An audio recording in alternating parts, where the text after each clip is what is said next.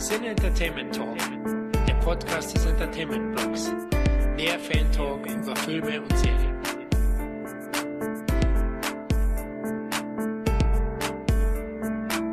Einen wunderschönen guten Tag und endlich, endlich, endlich, endlich kann es zu einer neuen Folge kommen. Nachdem, oh Gott, was war denn der letzte? War der letzte Legionär? Ich weiß es ja nicht mehr. Müsste Legionär gewesen sein. Wahrscheinlich mit dem lieben Kevin. Und beim neuen Teil, quasi beim, beim Scheideweg des Kino-Övres Van Damme, da kann nur einer dabei sein. Meine kleine Schmuseratte, der Christoph Kellerbach. Einen wunderschönen guten Tag. Hallihallo und ich freue mich sehr, hier diesen wunderbaren, wunderbaren und extrem nostalgischen Film zu besprechen. Ey, ich kann mir, es gibt ja so ein paar Filme noch bei Van Damme, wo ich ganz genau weiß, wenn ich da den Kellerbach näher ranhole, der ist mir auf Gedeih und Verderb, ist der mir für mehrere Dekaden, ist der mir sauer, der scheißt mir vor die Haustür, wenn ich ihn da näher ranhole. Wortwörtlich, er wird's machen. Also da, und äh, Universal Soldier Return ist eindeutig ganz oben dabei. Naja, da würdest du auf jeden Fall von mir durch die nächste Wand gespiert werden. auf, also auf jeden Fall, ich, ich stelle mir das dann so, so ein, ach, ich weiß es nicht. Alles ist möglich. Alles ist möglich. Und ich finde das auch sehr, sehr schön, weil wie leicht könnte man jemanden finden, mit dem man über Juni Souls 2 rantet und ihr wisst ja, wie, wie toll oder wie gut ich den ersten Teil fand. Da ist ja der, der, der Cast auch schon draußen. Und sagt aber schon mal in Kurzform, wie war denn deine erste Begegnung mit Juni Souls 2 und was bedeutet der dir im Allgemeinen? Okay, ich hole noch weiter aus und sage, ich habe Universal Soldier 1 ist so ein Mutter kommt, hier Christoph, wir gucken jetzt einen glorreichen Film. Und ich so, yay! Quasi seit jungen Jahren. Danach habe ich äh, mitbekommen, dass meine Mutter den immer aus der Videothek ausgeliehen hat. Ich so, oh, das war anscheinend die erste Erfassung. Nice, very nice. Aber Universal Soldier eben früh mit aufgewachsen. Van Damme Held, Landgren Held und dann wo ich durchaus in diese ja, pubertäre, rebellische edgy Arschloch-Boy-Phase gekommen bin, die ich manchmal denke, verlassen zu haben. Ich bin mir aber nicht sicher. Ähm, dann kam Universal Soldier, The Return Universal Soldier 2 raus und der Punkt ist, der Film ist ein so unglaubliches Zeitdokument der späten 90er und verbindet all die müllige, trashige Attitüde der späten 90er, auf die ich damals so extrem stand, dass ich keine Phase an meinem Körper habe, um diesen Film halbwegs objektiv zu besprechen, sondern einfach nur dieses, ach ja, damals, Kinder, lasst mich euch erzählen, wie es früher war, Blick in den Augen habe, wenn ich an den Film denke. Bei mir war es so gewesen, dass ich, ich möchte sagen, ich war ja schon damals äh, dauernd im Kino gewesen. Und ich möchte sagen, dass es 1998, es dürfte Star Wars Episode 1 sein, aus dem ich rausgekommen bin der auch eine ganz, ganz tragische Erfahrung war. Ich so heiß drauf gewesen und äh, dann von der, von der Vor Vorführung kamen die anderen raus und dann haben die schon so gesagt, naja, das Podrennen war das Einzige, was cool war. Und schon hatte ich keinen Bock mehr auf Star Wars Episode 1. Kam dann raus und wusste selber nicht ganz, wie ich den fand, war aber erstmal recht euphorisch, weil ich meine, der, der endete mit äh, Ray Parks Kampfsequenz. Und war relativ glücklich, wollte mit den Leuten drüber erzählen, habe gedacht, ey, ist das Wichtigste, worüber eigentlich jetzt erzählt werden muss, aber nein. Ich habe meine Rechnung ohne Van Damme gemacht, denn die, Roll die Rolltreppe ging runter und damals war das ja noch so, dass man nicht über das Internet zugeschissen wird alle fünf Sekunden, was jetzt neu im Kino kommt oder man das Internet generell so benutzt auf die Art und Weise. Und die Rolltreppe ging runter und es stand doch tatsächlich ein Pappaufsteller von Universal Soldier 2 dort. Und ich hatte keine Ahnung, dass dieser im Kino kommt. Und auf einmal dachte ich, Scheiße, fuck off Star Wars. Wen interessiert denn dieser Dreck kriegt der Sterne? Ey, Luke Devereaux kommt zurück. Van Damme, Universal Soldier. Und ich war heißer als alles. Ich war, ich war so geil drauf. Und dann habe ich den gesehen. Und damals fand ich den richtig kacke. Also so wirklich schlimm und hat mir alles versaut. Und ich dachte wirklich, okay, jetzt hat sich das mit Van Damme alles komplett erledigt. Und die Sicht habe ich heute nicht mehr auf diesen Film. Aber da äh, können wir, also er geht schon eher in deine Richtung, auf jeden Fall. Aber da können wir ja zum Fazit denn am Ende kommen. Wobei ich sogar äh, so weit war, dass ich wegen Spawn schon tierischer Michael J. White Fan war, hm. als ich dann Universal Soldier 2 gesehen habe. Und ja, plus ich hatte so eine kurze intensive Wrestling-Phase, Mhm. wo der Film auch noch genauso durchgekreuzt ist. Und ähm, se- seither ist Wrestling und Christoph eher so dieses, ach ja, gucken wir alle zwei, drei Monate mal eben so kurz, was passiert ist. Okay, gut, ich, ich fühle mich akkurat popkulturell informiert, weiter geht's. ähm, aber damals war eben dieses, oh ja, hey, äh, ein Kumpel hatte so ein, diese, diese coole Sache, man hatte oftmals früher doch diesen einen Kollegen, der quasi mehr oder weniger für sich alleine wohnte, Fernseher hatte, hey, komm mal abends vorbei, wir gucken Filme. Es gab immer diesen einen Freund, der irgendwie mehr Freiheiten hatte als die anderen. Mhm. Und einer davon äh, wohnte in gemütlicher Radeldistanz und da haben wir uns ganz oft getroffen abends und äh, gezockt, Wrestling geguckt, Bier getrunken und all das irgendwie so diese gesamte Zeit von damals verbinde ich auch eben extrem mit Universal Soldier The Return, weil der Film auch diese extreme Attitüde hat. Der ist prollig, der ist laut, der ist kurz und prägnant, der ist teilweise ein bisschen assi, aber eben auch wieder so schnell vorbei. Und das ist was, wo ich kein Ausrufezeichen groß genug habe, um das da dran zu hängen.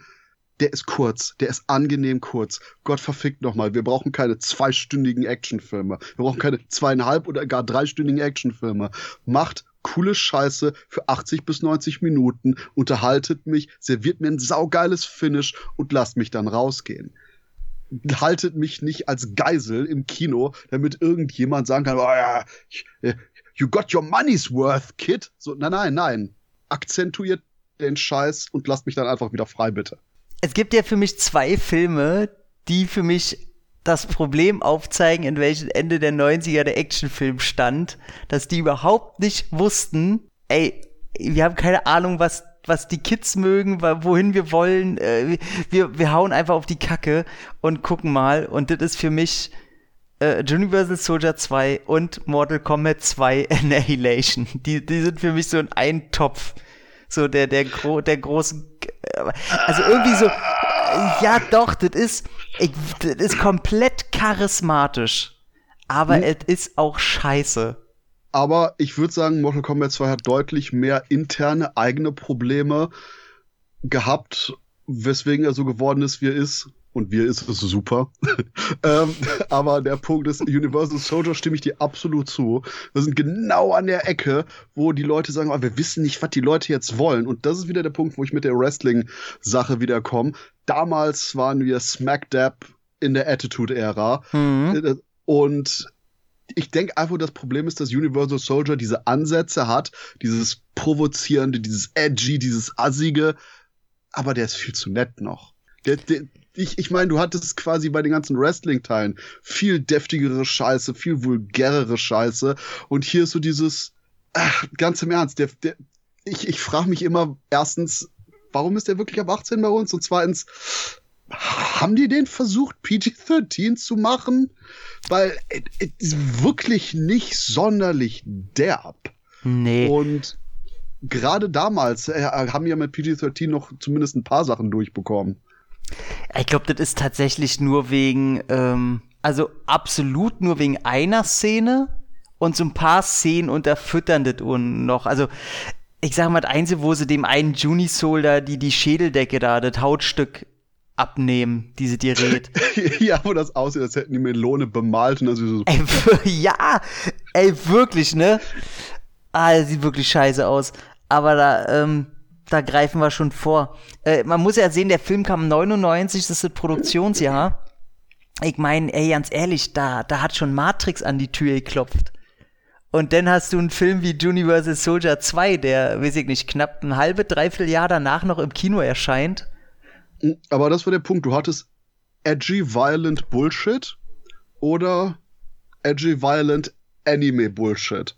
Und der Punkt ist, dass Matrix quasi eben dann diesen ganz frühen Wind der Anime-Ära aufgenommen hat, weitergetragen hat, absolut intensiviert hat und dadurch eben mit dem Style und dem ganzen heady Sci-Fi-Gedöns das weitergetrieben hat, während Universal Soldier quasi, wo eben Matrix die ganzen High-Concept-Ideen von Animes und Co. wirklich aufgenommen und weitergetragen hat. Im Universal Soldier also so, so, so halb auf der Attitude, äh, Edginess-Schiene mitgegangen ist, aber auch eben nicht, it didn't commit, wie die Amis so schön sagen. Und das ist, denke ich, hier auch das Problem. Also, wenn man da äh, full, full äh, WWF, WWE, haben die da, hatten die damals schon die Umbenennung, die bescheuerte Ja, Umbenennung? ja, ja, es- müsste schon, ja, ja. Ah, okay. Das ist, ist für mich immer WWF. Komplett. Old Man. nee, aber das, das deswegen, also dieses, dieses ein bisschen mehr, aber da ich damals eben ein edgy Teen war, wa- war es genug für mich. Hm. Nee, kann ich leider nicht. Ich überlege gerade, wir sind, wir sind selber Jahrgang, ne? Ich bin 86. 85. Naja, ist ja quasi. Ähm, nee, also bei mir hat, ah, war, glaube ich, ganz großes Problem war, dass der komplette Stil einfach, also der Film hätte das so wahnsinnig einfacher bei mir gehabt, wenn der einfach anders heißen würde. So diese Universal Soldier Brand da drauf, kann ich dem erst verzeihen, seit Teil 3 und 4 das Ganze wieder eingenordet haben. Und Okay, ich, ähm, ja. das ist nur die Stelle, wo ich sagen will, Universal Soldier Day of Reckoning ist der beste Actionfilm der letzten 20 Jahre. Und ja, wir haben äh, 2021 gerade. Ist es ein absolutes Meisterwerk äh, des Actionkinos und viel zu wenig Leute kennen den. Und ja, guck den in der bewusst intendierten 3D-Fassung, weil der da nochmal extra trippig ist. Entschuldigung, ich, ich musste nur kurz Werbung für den Film machen. Ey, äh, gar kein Problem. Und äh, da, da finde ich sehr, sehr traurig, finde ich nicht bei vielen Filmen, dass ich halt keinen 3D gucken kann. Ähm, kann ich, äh, rein biologisch kann ich es einfach nicht. Also ob ich die Brille, 3D-Brille aufsetze oder nicht, macht bei mir komplett keinen Unterschied. Man braucht eben zwei Augen dafür. Eben, und nicht nur eins auf der Stirn. Cy Cyclops on the loose. Und äh, ja, aber find, ja, klar, ich, ich verstehe auch überhaupt nicht, warum der so relativ, also beide, Teil 3 und 4, relativ niedrige Wertungen haben im IMDb-Ranking oder woanders. Der, der ist ja, der hat ja fast dieselben Wertungen wie Teil 2, wo ich mir mal frage, Leute, da seht ihr, also irgendwas stimmt bei euch auch nicht, ne? Naja. Weil die Leute, die Teil 2 gesehen haben und gemocht haben, dann Teil 3 und 4 gesehen haben. Ey, es kann, also, also kann auch nicht anders sein. Einer, der den zweiten geil findet, ich, wobei du findest den zweiten auch geil, magst auch Teil 3 und 4. Ja, aber ich, ich, ich bin merkwürdig, von daher. Ey, du hast wirklich einen Filmgeschmack für die Götter, ey. Das ist wirklich so ein Ding. Ey, wobei auch eigentlich nicht, also ich, man hört es ja öfter, ne? Also, So, du hast einen Filmgeschmack für die Götter? Ey, eigentlich nicht. So, so, sag erst so, oh, danke, ey, Moment.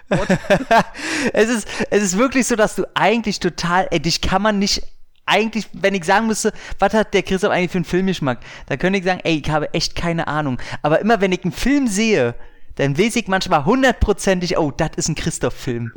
Das ist, und ich liege nie falsch. Doch, ich glaube, einmal lagst du falsch, aber zumindest liegt deine Ausfallquote bei unter 5%. ja, wahrscheinlich war dann aber auch irgendein dreckiger Porno oder so. Dann wäre deine Ausfallquote 0%. Mhm. Ähm, nee, ich glaube, mein, mein größtes Problem bei Universal Soldier 2 war, wie gesagt, die, der komplette Stilumbruch zum ersten Teil. Dann Dolph Lundgren war nicht mehr dabei. Und äh, dann auch dieser. Ganz, ganz im Ernst, wie hätte der dabei sein sollen? Hätten die den klonen sollen? Ah, stimmt, hat man ja in den späteren Teilen auch nicht gekonnt. Bullshit. Aber ganz im Ernst, wenn, wenn, du einmal die Klonrichtung gehst, dann, dann ist dein Franchise quasi DTV-Hölle. Ja, aber auch so viel, guck mal, seine, seine Frau, die ist auf einmal tot. so. Und dann hat er irgend so, so ein Kind, so was völlig Egales. Und, Wobei, und ja. da habe ich mir notiert, äh, Luke Devereaux äh, mag Reporterin, drei Ausrufezeichen. Hundertprozentig. Also da, da, da muss er auch gleich gucken und da so. Aber die schönste Szene ist eigentlich im Auto. wir- müssen bei dem Film, weil der ist ja auch pures Chaos und da habe ich auch kein Problem damit, mal hin und her zu springen. Er im Auto, Reporterin zieht sich um, er sieht ihre Moppen im BH und er guckt natürlich hin und sie sagt, ey, Augen nach vorne, Soldat. Und danach gleich, "Mm, meine Frau ist tot. So nach, dem, so nach dem Motto, ich habe ich hab really big blue balls den letzten drei Jahren, my, my wife's dead. Ja, es ist richtig so traurig, dass er ihr auf die Titten gucken kann die ganze Zeit. Aber ähm, der Punkt ist, eigentlich müssen wir da chronologisch durchgehen, denn ich habe mir A, chronologisch äh, ganzen Sachen notiert, B, du hast ganz am Anfang schon, wo der heißen, wenn ich jetzt Asiatin sage, habe ich wahrscheinlich, lege ich wahrscheinlich daneben, aber bei, bei der heißen Kollegin von Jean-Claude Van Damme, die äh, das Oberteil runtergerissen bekommt von äh, Bill Goldberg Bot ähm, und Van Damme einfach erstmal so davor steht und sie bind mich los und ja, uh -huh, bind mich los. Oh ja, Entschuldigung, Entschuldigung, Chick. Just admiring your tits. Das, das Problem ist, ich glaube, das, dieses Ding ist bei Minute 5 oder so. Yes. Und davor passieren schon 100 Sachen, wodurch der Film mich damals schon völlig verloren hatte. Also erstmal schon diese Einführung. Der Film fängt ja an wie ein TV-Film, ne? Da sieht man auch, dass, glaube ich, äh, Regisseur Mick Rogers, der sonst eher im Stunt-Team arbeitet, vorher und danach auch nie wieder einen Film gedreht hat, weil, also Atmosphäre einfangen kann der null. Und der Film fängt an, ja, fade in und du siehst irgendeine Station, irgendeine Armeestation, die Kamera geht durch den Keller und es sieht alles so billig aus und da steht irgendwo ein schwarzer Unisouls mit einer Shorts an und da sind schon so viele Fragezeichen in meinem Kopf. Warum haben die irgendwo im Keller auf einmal so einen Typen stehen? Wenn es ein Unisouls ist, warum hat der eine Shorts an?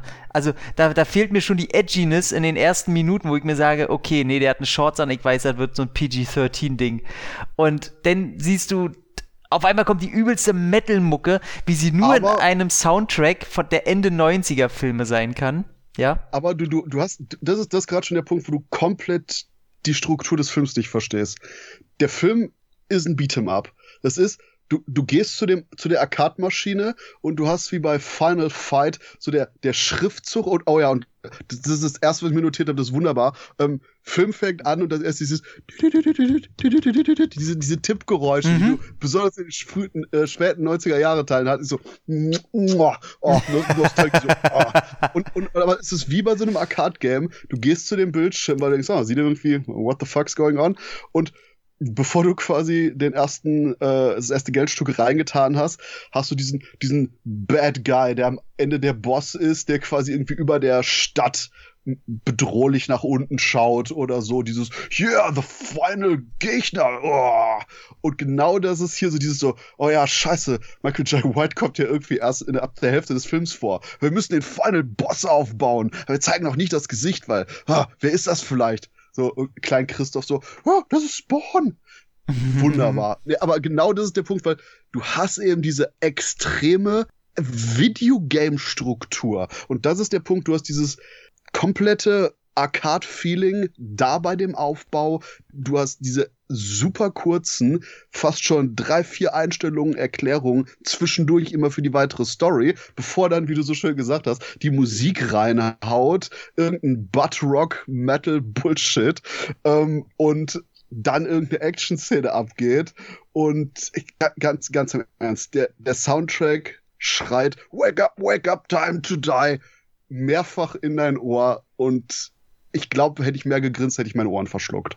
Ich kann dich da total verstehen. Also ich, bei mir äh, schlagen da zwei Seelen in einer Brust. Ich kenne mein, mein damaliges Teenie-Ich, was einfach zutiefst enttäuscht war, dass Dünny vs. Soldier 2 in, in, in der damaligen Augen so eine Gurke ist, so eine Kinderzimmer-Plastikgurke. Und heute gucke ich den Film und danke ihm auf Knien dafür, dass er so eine Kinderzimmergurke ist. Und ich weiß nie ganz, äh, welcher Bär in der Brust gewinnt. Den, den du mehr fütterst, natürlich. Und da ich ja weiß, womit du dich fütterst, ist klar, dass du den, dass du den Film auf jeden Fall liebst. Und ich weiß immer nicht ah, ganz und. und es, es hört ja auch nicht auf. Es ist ja im Sekundentakt, du siehst, wie die da auf ihren, äh, was sind das, Jet Skis, ja, ne? Water, wie heißen die Dinger? Die sind am Waterboarden? Nein, äh, Hovercrafts? Hovercraft, äh, die Dinger, womit man mit Motoreinsatz auf dem Wasser rumgurken kann. Ey, die Teile, die bei Diddy Kong Racing schwerer zu steuern sind. Oder das, womit Lara Croft natürlich Loopings in der Luft macht äh, beim Tomb Raider 2. Ähm, Oh Gott, das habe ich vergessen. Ich muss den Film anscheinend nochmal sehen. Ja, sie haut da mit der Faust einem Hai auf die Fresse. Natürlich musst du den gucken. Das, da, daran erinnere ich mich noch, inklusive, äh, ah, fuck, das war nicht Anthony Wong, aber da war so ein anderer cooler Hongkong-Typ, der dabei war. Na. Jared Butler war dabei, vielleicht war der der coole Hongkong-Typ. Nein, der Punkt ist, ich, ich, ich kann irgendwie die ganzen weißen Gesichter nicht auseinanderhalten. Gib mir Asiaten, ich, ich weiß auf jeden Fall, wer wer ist. und das Schöne ist ja, die, die springen mit den Dingern da aus den Büschen ins Wasser und du denkst dir einfach nur, du siehst sogar die Sprungschanze. Also du siehst, wie das alles präpariert ist. Du siehst auch noch dank Blu-ray, siehst du auch bei jedem Sprung, welcher Stuntman da ist, dass, dass das auf keinen Fall Van Damme ist. Aber was ich auch gelernt habe, ist, dass du als Mensch, der nur, der eine Halbglatze besitzt, wo ich zum Glück noch von verschont geworden, äh, geblieben bin bisher, auch ein Unisol werden kann. Weil du kannst mir erzählen, was du willst. Dieser schon etwas ältere 40-Jährige, der eine Halbglatze besitzt, der nachher mit den Füßen Wasser, Wasserski fährt und hinterher zieht, samt Halbglatze, der sticht schon ein bisschen hervor, der Gute. Und ganz im Ernst, hier siehst du die Chancen, bei Phantomkommando siehst du die Teile, wo die Leute in die Luft geschleudert werden. Hat's den Film geschadet? Nein, sage ich dir. es schadet, es schadet einfach nur, dass Universal Soldier draufsteht. Das hat mich damals einfach niedergerissen und ich muss auch sagen, wenn denn Romeo kommt, ich glaube, ab dem Moment, ich weiß, ich weiß es wirklich noch, das ist nicht mal Spinnerei, wo der ihr den Top runterreißt, da war der Film und für mich tot. Romeo, denn The R is for Rape. Wirklich. Also, nee, ab dem Moment, wo er mir weismachen wollte, ein Unisoul, der irgendwie programmiert ist, geilt sich an irgendwelchen Titten auf und redet mit ihr, als wäre er gar kein Unisoul, sondern ein ganz normaler Dorftrottel von irgendeiner Humper-Bumper in. Goldberg. Er ist halt wirklich so. Also, der, der redet so, als wäre der von irgendeiner Südstaaten Humper-Bumper-Bar ich hatte mir hier notiert, Meat, Heady, Rednecky, Wrestling, Rock Attitude. ja. Also, nee, fand ich schrecklich. Und ich muss auch sagen, die Szene finde ich auch äh, immer noch schlimm. Also, da ist da, der will da irgendeine Art von Humor reinbringen. Er will Romeo als, als Antagonist, Idiot irgendwie hinstellen, aber irgendwie, nee, das funktioniert auch nicht. Auch die, die drücken ihn ja dennoch in die äh, Van Damme, äh, denn ins Wasser und er erstickt fast. Und das ist alles nicht so geil inszeniert, weil die rufen die denn zurück und also jedes Mal, ich probiere den irgendwie noch ein bisschen ernst irgendwann zu nehmen und das ist immer mein Fehler. Ich probiere den aber, Film ernst zu gucken. Aber sie ist positiv, der Film ist nicht von M. Night Shyamalan inszeniert, deswegen geht Jean-Claude Van Damme durch die Aktion nicht drauf. Oh, oh, oh, oh ey, Deep, Deep Cut. Ey, ey, ich glaube, Shyamalan ist so ein Thema, ey, ich könnte fünf Stunden lang über den quatschen und ich weiß immer noch nicht, wie ich diesen Typ finde. Ey, der schreibt Dialoge aus der Hölle, dieser Typ, also wirklich. Aber irgendwie mag ich seine Filme. Ich komme nicht drüber hinweg. I like his madness. Und ähm, Super Fun Fact bei der IMDb. Hier die äh, heiße Kollegin von Van Damme wird gespielt von der Darstellerin Kiana Tom. Findest du die heiß? Aus ich finde die heiß, die ist aus Hawaii und ihr Darstellerbild bei der IMDb ist genau die Einstellung, bevor ihr Romeo die Bluse aufreißt. Alles klar. Lässt äh, tief blicken. Leider nicht, das wäre die nächste Einstellung. Ja. Nee, weiß ich nicht. Nee, ich, äh, aber ja, schön. Also, nee, ich fand die auch völlig uninteressant. Also mir ist sie auch scheißegal. Aber irgendwie, nee. Nee. Ich weiß ja. Lass uns weiterspringen, weil ich fand die Szene doof.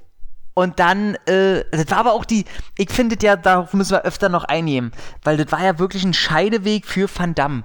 Das war ja ganz klar, ich komme im Kino nicht mehr weiter. Ich muss jetzt meine alte Franchise wieder rauskramen, um wieder Erfolg zu haben, wie das äh, Sylvester Stallone mit seinem Rocky oder Rambo macht. Und äh, äh, Schwarzenegger mit seinem Terminator. Nur ist äh, Universal Soldier auf keinen Fall so ein Franchise. Denkst du, das war von Van Damme auf jeden Fall so gedacht, als Vehikel wieder äh, aufzustehen und im Kino wieder präsent zu sein? Yes, und deswegen ist der Film so auf die Schnauze gefallen, weil Van Damme eine Scheißangst bei dem Film hatte. Eine Scheißangst, dass der floppt, eine Scheißangst, Sachen falsch zu machen. Und deswegen hast du bei ganz vielen Sachen, dass die eben so zur Hälfte gehen, mhm. aber dann äh, den, den Wahnsinn nicht so komplett mit vereinnahmen. Und das ist auch das, was ich am Anfang gesagt habe, dass quasi der Film geht in diese Bullshit Wrestling Attitude Era ohne das Ganze wirklich komplett anzunehmen, ohne komplett das Gaspedal durchzutreten.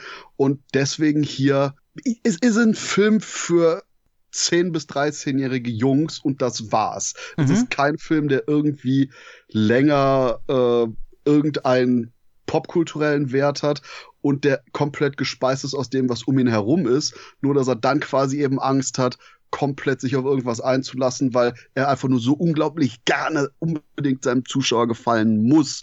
Und das hat dem Film absolut das Genick gebrochen. Jo, da ich absolut mit.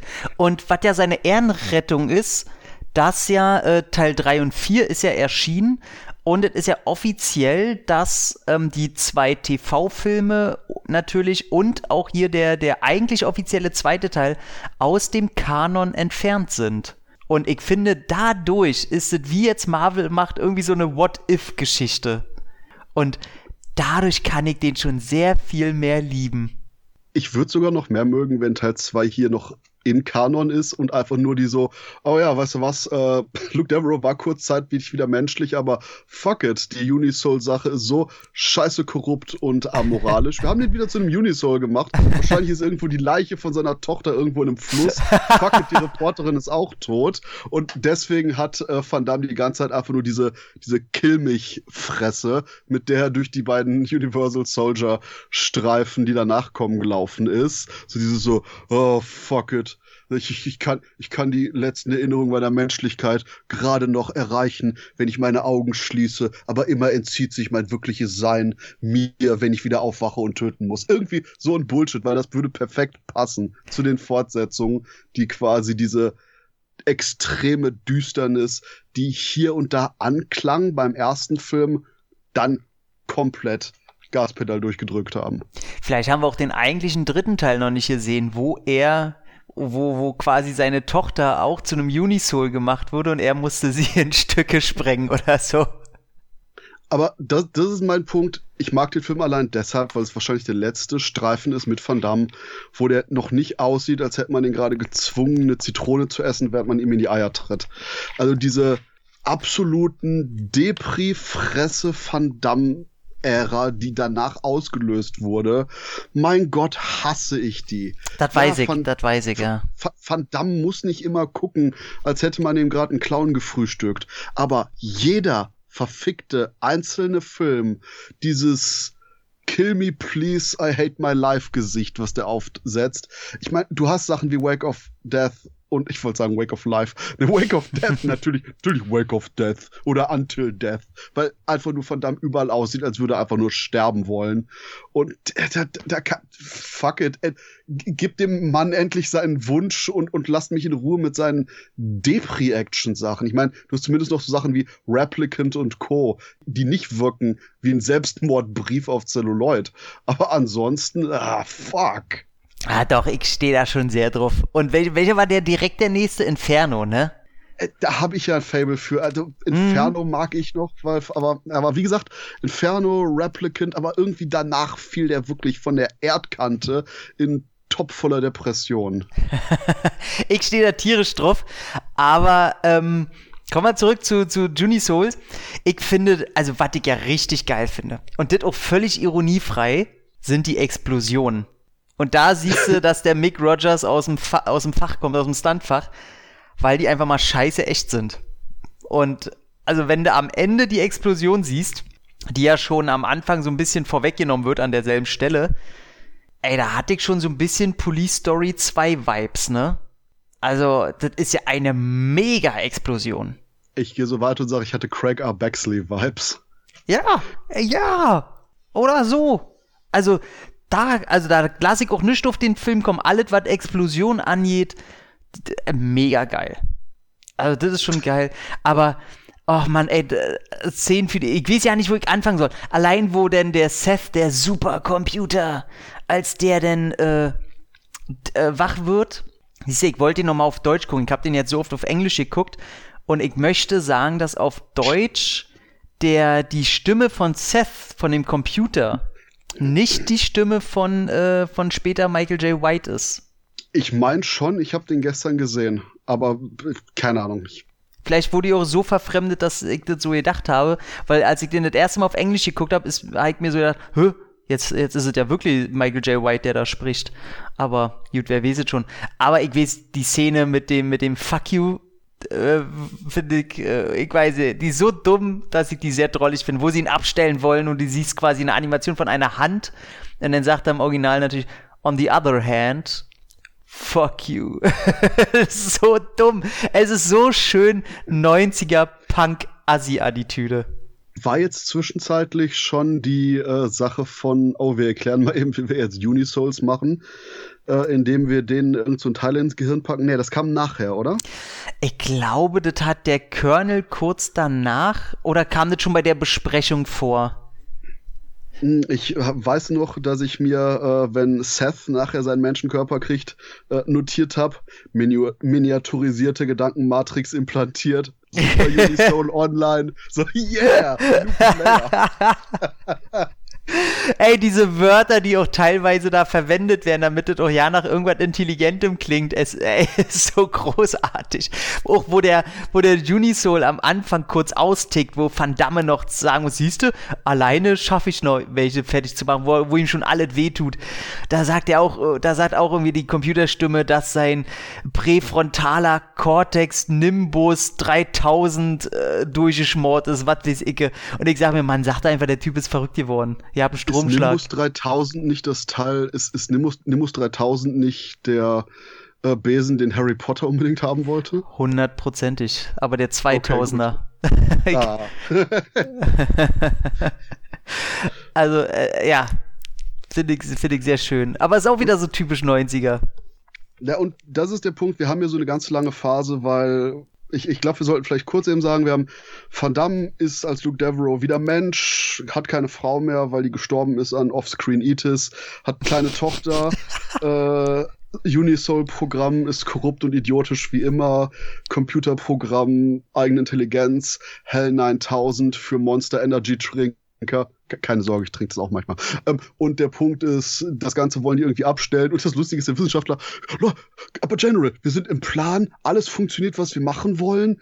What the fuck? Und der General, ah, nee, Senator hatte irgendwie immer noch nie so richtig Bock da drauf. Hm, nee, schalt es ab. Und der intelligente Supercomputer, what the fuck? Ich will ja nicht sterben. Oh ja, äh, warum hat eigentlich keiner irgendwelche Sicherungen eingebaut, damit ich den Laden übernehmen kann? Was ich jetzt tue. Und äh, das, das, das passiert dann und wir haben den Auftritt von dem besten Charakter äh, des Films, der nämlich auch geholfen hat, Seth zu entwickeln. Äh, die Verkörperung der düstersten Elemente der 90er Jahre. Ein Computerhacker namens Squid. Alter Vater. Also am besten finde ich eigentlich den ersten Dialog, den er hält. Der, der, ähm, Seth, der Computer, meldet sich bei ihm ja über sein Screen. Und da mhm. sagt er, oh, du, du meldest dich bei mir, cool, ist doch noch ja nicht Donnerstag. So, da habe ich gedacht, okay, das ist noch so ein Dialog für einen Zuschauer, kann ich verstehen. Ich hasse ja Dialoge, die nur für einen Zuschauer gemacht sind. Und dann sagt Seth irgendwie nur einen Satz, irgendwie, er, er braucht einen Körper oder so. Und Squid erzählt die komplette Backstory und keiner hat ihn danach gefragt.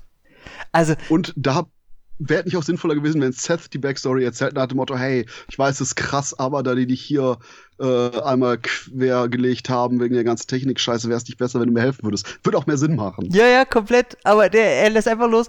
Ja, äh, weil die, die haben nicht erkannt, was für ein Genie ich bin und weil die nicht so weit gucken können, äh, helfe ich denen jetzt diese Spasten und also du denkst dir die ganze Zeit, ey, Alter, keiner hat danach gefragt, halt mal die Fresse, so, was willst du? Oh, auch wie er eingeführt wird, ne? Er fährt, also seine Bude auch. Ey, wie er auf seinem Rollator da durch seine eigene Einraumbude fährt und überall sind nur Pizzakartons, alles dreckig. Er hat natürlich bunte Haare, er hat Piercings, er hat Tattoos. Dieser böse, die, die, die bösen Hacker mit ihren Tattoos. Und, Hack the Planet! Ey, Hack the, oh, ey, Hackers, ne? Ein wunderbarer Film. Und der einzige Film, wo Angelina Jolie sexy war. Und er fährt da durch und auch die Mucke, die er hört und diese Sonnenbrille und dann die. Er hört natürlich wie eine Metal-Mucke. Er macht äh, Cola in sein. Was ist er da eigentlich? Ein Melonen-Müsli-Mix, wo er noch Cola reinkippt und isst ähm, das Ganze mit einem Holzlöffel. Ich habe mich das auch gefragt. Ich fragte mich, ist das Wassermelone? Nee, das sieht aber eher wie diese, diese roten Frankenberries aus. Also mhm. ich hatte mir Berry Cereal with Cola, what the fuck, notiert an. Ja, irgendwie so, so sieht aus wie, wie ein drei Tage alter Bubble Tea, als es Bubble Tea noch nicht gab. Also irgendwie komische Zeug. Aber ganz im Ernst, das ist so 90s. Also, ähm, boah, wenn ich richtig memen könnte, würde ich sagen so, wenn ich groß bin und Kinder habe, dann erzähle ich meinen Kindern, seht ihr Kinder, so sahen alle in den 90ern aus. Vor allem das ähm, Schöne ist ja auch, dass der hier spielt wird von Brand Hickley. Und dieser Typ ist eigentlich ein Charakterdarsteller. Also, den habe ich noch nie in so einer extrovertierten Rolle gesehen. Noch nie, auch nur ansatzweise. Muss zugeben, ich habe also ein Charakter, den ich nie in meinem Leben vergessen werde. Ich, ich, ver ich vergesse meine äh, Kontonummer, ich vergesse meine Geheimzahl, aber ich vergesse nicht den Charakter. er ist, er ist auch tatsächlich einer seiner mitbekanntesten äh, Rollen. Und ich kenne ihn immer aus, äh, gut, nee, Akte X ist, glaube ich, das erste. Akte X ist, glaube ich, immer das erste, wo er mir einfällt. Da hat er in der Rolle, wo er bei, ach ja, wo er, wo, der durfte mit Gillian Anderson rumknutschen in der ersten Staffel. Entschuldigung, ich habe gerade das Ganze verpasst, was du gesagt hast, denn im Hintergrund habe ich gesehen, Kiana Tom, äh, hier die heiße Hawaiianerin, war im Mai 2002 äh, nackt im Playboy. Red mal für fünf Minuten, ich muss mhm. mal kurz was recherchieren. Ja, äh, äh, recherchier mal richtig äh, tief im Internet. So nach zwei Minuten, ich bin fertig. Wir können weitermachen, was? Ja, äh, ja dein Mikro ist kurz ausgestellt. Ich hoffe, es ist ausgestellt. Oh, ich, ich dachte eigentlich, damit das Ganze live ist, es wäre eigentlich lustiger, wenn ich es anlasse, oder? Ja, aber dann, aber dann auch nur so, so Geräusche, die man nicht zuordnen kann. noch so, noch so, so eine Ziege im Hintergrund. also nicht das klassische. Nein, nein, nein, nein. Auch nicht okay. gegen, das, gegen das Mikro mal so. Okay, wobei ganz im Ernst, was zum Teufel sollte ich dann machen? So nach dem Motto so, oh ja, es, es ist am meisten, was mich schaffen, ist mein Kopf hier auf die Tastatur zu hauen, so klöng. So, wenn, wenn, wenn, der Buchstabe W als Taste nicht nachher in meiner Stirn, Stirn festklebt bleibt, war es nicht sexy genug. Ähm, wie findest du eigentlich die, die, ähm, die Story, dass eigentlich Steve Austin äh, die, die Rolle von Romeo spielen sollte? Super, super lustig, weil ich kann die beiden irgendwie nicht auseinanderhalten. Die sehen gleich aus. Das ist wieder der Punkt mit von wegen, gib mir Asiaten, ich weiß, wer die sind. Fucking Stone Cold und Goldberg. Ich, ich, ich könnte die wahrscheinlich bei der Gegenüberstellung nie auseinanderhalten. Und, äh, und wahrscheinlich haben die auch gesagt, so, oh ja, äh, ich, die Story war ja, soweit ich weiß, nach dem Motto so, oh ja, wir wollen äh, Stone Cold haben für irgendwie 55.000 Dollar und das hat ihm aber niemand gesagt und irgendwie äh, Vince äh, von WWE hat gesagt, ah, wir brauchen den bei uns, fuck, fuck it. Nimm mal Goldberg oder irgendwie sowas. Und ne, Moment, war das Nee, nee, damals? doch, doch, noch, doch, das ist richtig. Ja, ja stimmt, das ach, war ja damals die ganzen Monday Night äh, Raw, ach Gott. Ja, so einen leichten Erinnerungsflashback. Der, der, der Punkt war einfach nur, dass quasi dann anscheinend für die Hälfte oder weniger für die Hälfte dann äh, Goldberg dahin gekommen ist. Und fuck it. Also ich denke, es hat keinen Unterschied gemacht für den Film, auch wenn ich jetzt wahrscheinlich berechtigt, berechtigt kritisiert werde von verschiedensten Wrestling-Fans.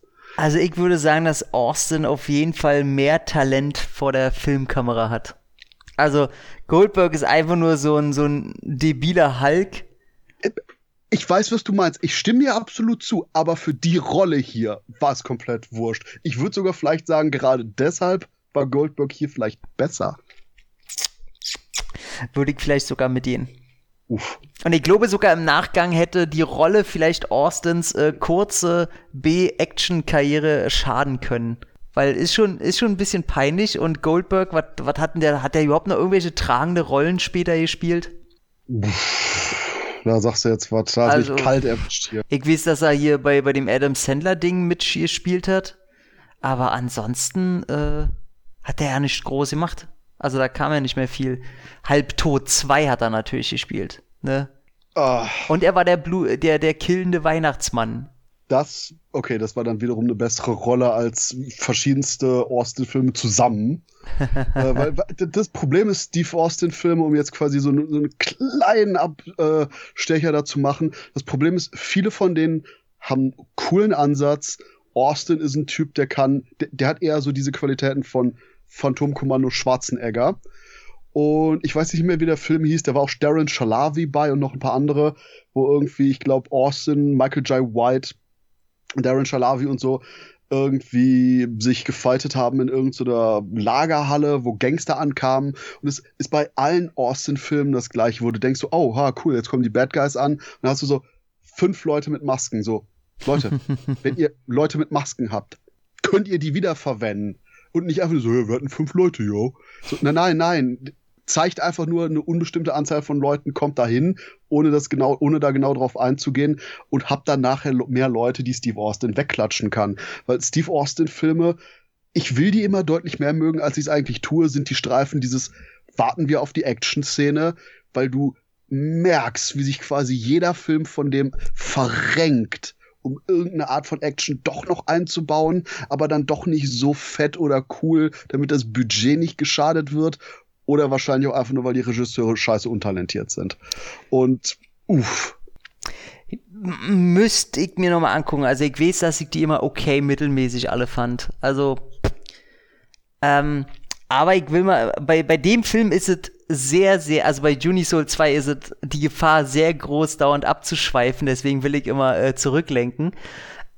Also was mir diesmal wieder aufgefallen ist, dass äh, ich ja nicht wusste, dass die, äh, die Rothemden aus Star Trek, dass die auch Weiße tragen dürfen. also, was am Anfang die weißen Security Guards einfach nur weggepfeffert werden und die auch nur dafür da sind, um erschossen zu werden, großartig. Weil du hast irgendwie dreimal Szenen, wo Hauptcharaktere mit den Security Guards, wo dann meist, ihr, ihr kommt mit mir und du weißt, alle klar, jetzt gibt's bloß eine Szene, wo irgendein Unisoul, irgendein Bösewicht auf die schießen kann und natürlich können unsere Helden irgendwie wegspringen und damit Gewalt gezeigt werden kann, werden aber die ganzen weißen Wachen erschossen. Aber dann hast du auch die Soldaten, die nachher vorkommen und auch einfach nur komplettes Kanonenfutter sind. Also ich glaube einfach nur der Punkt ist, jenseits von Van Damme, Punkt ist alles Kanonenfutter. Ja, sogar sein bester Freund hier, gespielt von Xander Berkeley, äh, den man vom, vom Sehen her auch kennt. Äh, auch so ein, auch so, so ein 90er-Ding, ne, dass du irgendwelche Sachen anfassen kannst und du kriegst elektrische Stromschläge ich denke immer noch, das funktioniert so. Ich habe genug Technikverständnis und Technikunverständnis, um zu glauben, dass das möglich ist. Auch der, der, der, wie, wie, der, wie heißt der, der, der No-Name-Kameramann, wo du schon die Fresse siehst, schon am Anfang, als der mit der, mit der Hauptdarstellerin Heidi Schanz äh, da reinläuft, du siehst ihm schon in der Fresse an, okay, du wirst nicht eine, einen Dialog haben und du wirst einfach nur jämmerlich sterben und sie wird so tun müssen, als hättest du ihr irgendwas bedeutet. Und er kann doch nicht mal ordentlich eine Leiche spielen. Aber das ist das super Lustige, wo sie so, ach, sie haben meinen Kameramann erschossen. So nach dem Motto so, das ist der dritte dieses Jahr. also nach dem Motto so, Heidi, wir, wir geben den Kameramann mit. Wir haben ihn extra nicht versichert, du weißt, was zu tun ist. Viel Spaß. Hol uns die Story, Heidi. Ey, ohne Scheiß. Und wo die, die Unisouls dann da ausrasten und ähm, quasi außer Kontrolle geraten hast du ja draußen die, die Actionsequenz, wo vier dieser Unisouls rauslaufen äh, und dann natürlich erstmal zu Boden geschossen werden, wobei ich bis heute nicht verstehe, sag mal, warum, warum äh, äh, schlagen die eigentlich Funken, wenn sie angeschossen werden? Ähm, das ist noch in den Anfangsphasen, aber das nennt man Halbtod-Syndrom. Mhm.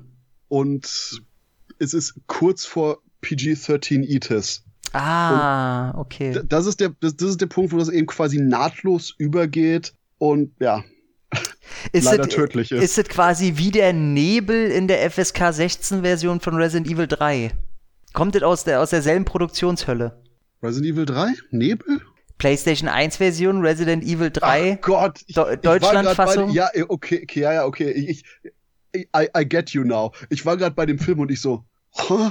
Nee, aber ja, ich, ja, okay. Das, ist, das, das war quasi wie der Schweiß oder der Staub bei den SNES e Mortal Kombat Games. Sehr gut, das wäre jetzt mein nächster gewesen. Ich habe mich jetzt einfach gerettet mit der nächsten Referenz. Ja, genau. Und ähm, genau, dann fallen die natürlich hin, die sagen alle, ey, wir haben sie doch erwischt, ey, ihr zwei, guckt, ob die auch wirklich tot sind. Und dann stehen die natürlich in bester Undertaker-Manier, stehen sie wieder auf, alle zeitgleich, was ein bisschen cool aussieht, ballern alle drauf. Du siehst auch im Sitzen schießen, ist ein bisschen schwer zu zeigen, dass die nicht gleich wieder umfallen. Du siehst richtig, wie, wie sie so ein bisschen bisschen federn und wippen und das nicht ganz schaffen, so aussehen zu lassen, als wäre das einfach im Sitzen cool zu schießen. Und äh, ja, dann werden die alle weggepfeffert und dann gibt es tatsächlich auch den coolsten Moment überhaupt, wo das Kamerateam weggefetzt wird. Aber ich finde es positiv, du hast genau wie ich in dem Stel an der Stelle den Undertaker Sit-Up dir notiert. Natürlich, das ist nicht der Michael Myers Sit-Up. Das hat der Undertaker für sich verbucht äh, kann er machen, wie er will. Er hat's. Und naja, und sagen wir es mal so: uh, Undertaker war erfolgreicher als Michael Myers bis jetzt. Auf jeden Fall. Er hat immerhin Paul Bearer ins Grab gebracht. naja. Und ähm, ja, nee, finde ich sehr schön. Ist mir auch zum ersten Mal aufgefallen, äh, wie brutal eigentlich dieses Kamerateam da weggefetzt wird. Klar, da steht nur eine Puppe. Aber da ist halt so ein, so ein, so ein Kamerateam, was live berichtet von irgendeiner so Asian No-Name Reporterin. Und die sagt, äh, hier ist auf einmal irgendwie alles, äh, die Kacke am Dampf, hier bricht die Hölle los. Und dann siehst du halt im Fernsehen zuerst, wie das äh, Bild dann krisselig wird, von wegen, oh, jetzt hat's auch die erwischt. Und ähm, ja, und dann äh, siehst du das aber aus der anderen Sicht, wo eben, was ist da, ein Granatwerfer oder so in die Rinne knallt? Ja, ne? Ich sag mal, äh, im Endeffekt, die haben ja quasi mit irgendwas explosivem Gedöns geschossen. Ja. Und äh, das, das ist mir zum ersten Mal aufgefallen, wie, wie, also wie, wie diese Nachrichtenreporterin-Puppe einfach nur pff, weggefetzt wird. Ich dachte, okay, ist witzig. Oder ähm, auch die Sache mit, nein, nein, wir können, wir können das Ganze hier nicht explodieren lassen, äh, eigentlich, weil hier ist, hier ist biochemischer Kampfstoff. Ja. genau. Ich finde auch diesen, diesen, äh, diesen Soldaten, der da anscheinend ein bisschen was zu sagen hat, der immer so auf seinem Kaugummi kaut, um ganz, ganz cool auszusehen, wo ich immer denke, Alter, du siehst aus wie ein Aushilfs-Johnny Cage, was willst du denn, ey? Und wir haben noch vergessen zu erwähnen, die absolut perfekt Szene, in der hier äh, Kiana Tom einfach nur äh, Goldberg die Treppen runter surft. Ja, und wo das auch noch so billig aussieht, also man kann quasi das Stück Pappe oder was auch immer, ohne dass man sieht, sieht man's. Also er auch, also er ist, da hätte nur noch irgendeinen Surfing USA Song oder so und der Film hätte sich das erlauben können, so ein Soundbit da drunter zu legen. Und ja, es ist einfach, genau, und er landet ja mit dem Kopf noch in der Wand und in der deutschen Synchro lässt er da noch irgendeinen dummen Spruch ab, der in der amerikanischen äh, überhaupt nicht vorkommt. Okay, ich, ich habe den Film bis jetzt bewusst immer nur auf Deutsch gesehen, wegen absolutem Nostalgia Overload. Mhm. Und sind da mehr Sprüche, denn das ist auch noch eine Sache, die ich mir notiert habe, absolut fucking Tom und Jerry. Denn das ist Goldberg äh, mit Devereaux konsequent, inklusive der wunderbaren Sache, wo äh, Devereaux und Reporterin von Haus äh, springen auf den Truck, den Truck wegsetzen, in dem Moment, wo Goldberg runterspringt und den Truck dann eben auf Goldberg parken, der so ein super cartooniges, wie, wie, gesagt, wie bei Tom, bei Tom und Jerry, einfach nur mit dem Arm hochgreift, um so die Luft aus dem Reifen zu lassen, um da wieder rauszukommen. Finde ich großartig. Deswegen, das sind die Momente, wo der Film quasi volle Pulle Gas gibt mit der cartoony Bullshit-Attitüde, die der hat. Und ja. ich denke, gerade da noch ein bisschen weiter zu gehen und eben diese komplette Wrestling-Promo-Idiocy einfach größer aufzuziehen, wäre super gewesen. Die haben ja auch nachher noch so eine Stelle, weil genau kurz darauf, wo eben Goldberg einfach nur mehrere riesige, muskulöse Security Guards fightet, einen komplett irgendwie speart äh, mit seinem Signature Move und es ist quasi einfach nur ein Wrestling-Match zu dem Zeitpunkt. Und ich glaube eben, dass bei den Action-Szenen besonders die Leute gemerkt haben, oh, okay, wir wissen jetzt halbwegs, was wir hier machen, aber eben, dass der eigentliche Film von der Attitüde her dem eben nicht hinterherkommt. Nee, da habe ich so ein bisschen, ja, da habe ich auch das Gefühl, ähm, dass die irgendwie noch an so einer halb Ernsthaftigkeit festhalten wollen. Aber spätestens, ich meine, die, die Szene folgt ja auch auf nach dieser äh, äh Striptease-Kampfszene, die eigentlich ganz okay ist, wo ich sagen würde, das ist vielleicht die beste Action-Szene im Film. Generell dieser Ablauf, dass du zuerst diese Prügelei in dem Strip-Schuppen hast und danach die Prügelei von Goldberg noch im, im, äh, im Dings im Krankenhaus wo ja auch, ich weiß ja nicht, was, da, was sagt er im Deutschen, als die Fahrstuhltüren zugehen? Also im Englischen sagt er das Saved by the Bell, Devro. Ja, ich meine, das war sowas wie, der Mann hat mehr Glück als Verstand. Ah, okay. Ah, okay, dann sagt er im Original Saved by the Bell, was natürlich auch wieder Wrestling-mäßig ein bisschen besser passt. Und nee, er sagt generell den, den ganzen Quatsch, den er im Deutschen sagt, den sagt er auch eigentlich immer im Englischen. Außer, glaube ich, dieser Saved by the Bell-Spruch und wo er mit dem Kopf in der Wand landet, wo er im Original nichts sagt und im Deutschen irgendein Spruch kommt. Aber ansonsten ist es schon immer dasselbe. Und aber auch, du, du hast äh, eine Stelle noch, wo Devereaux und Reporterin, äh, keine Ahnung, ich habe mir den Namen von der Reporterin wirklich nicht gemerkt, because Aaron. fuck it, Reporterin, äh, äh, wo die beiden aus der Anlage kommen und sie, ah, Achtung, das sind Soldaten und Devereaux irgendwie so, ah, keine Sorge, nicht alle Soldaten sind hirnlose Tötungsmaschinen. Und die Soldaten fangen einfach nur an, auf die beiden zu schießen. Stimmt. Aber da, selbst da verfehlen sie sie auch. Also, die sind, äh, sind auch wieder so echte Wegwerfsoldaten, die zu nichts zu gebrauchen sind. Komplett fucking inkompetent. Absolut. Auch, auch die Szene, wo sie ähm, wieder reingehen ins Gebäude, weil, also wir sind mittlerweile so, dass äh, Seth hat dann den Körper. Den Körper, den hat äh, dieser Squid äh, quasi für ihn bereitgehalten unten im Keller. Das hat man ja ganz am Anfang ja schon gesehen. Und er wusste, irgendwann ist der beste Körper, den er für ihn designt hat. Und da soll er irgendwann rein, damit äh, Bio und äh, äh, äh also Bio, was was sagt er, was sollen da für, für Monster entstehen? Oder denn die nächste Evolutionsstufe ist dann äh, Computer und Biomasse quasi gemischt zu einem. Und also so ein Mambo-Jumbo-Shit. Oh mein Gott, ist Virtuosity also das Prequel? Absolut. Virtuosity ist super. Ja, ja, nee, doch, doch, da ich mit. Okay, wobei ich habe den länger nicht mehr gesehen, aber ich mochte den immer. Jetzt muss ich den echt nochmal gucken. Ja, aber, ist schlecht gealtert. Aber das ist auch der Punkt, wo du sagst, von, die sind jetzt wieder drin, die sind jetzt wieder draußen. Der Punkt ist einfach nur, du hast Seth übernimmt den Laden, Damme und Reporterin rennen raus. Van Dams Kind hat irgendwie sich den Kopf angeschlagen und ihr Gehirn schwillt an. Ja, da, die wird, also. Die wird zum Krankenhaus gebracht. Zwischendurch sind aber auch noch Van Damme und Reporterin eben irgendwie in einem Strip-Puff. Dann hast du das Seth äh, seinen Roboterkörper kriegt, Squid umbringt, because he's evil. Also beide. Und der Squid, hat, Squid hat ihn ja äh, angezapft. Deswegen ja, hat er ihn ja, ja umgebracht. Du hast, du, hast, du hast den Kontakt zu mir hergestellt und I'm touchy about that shit.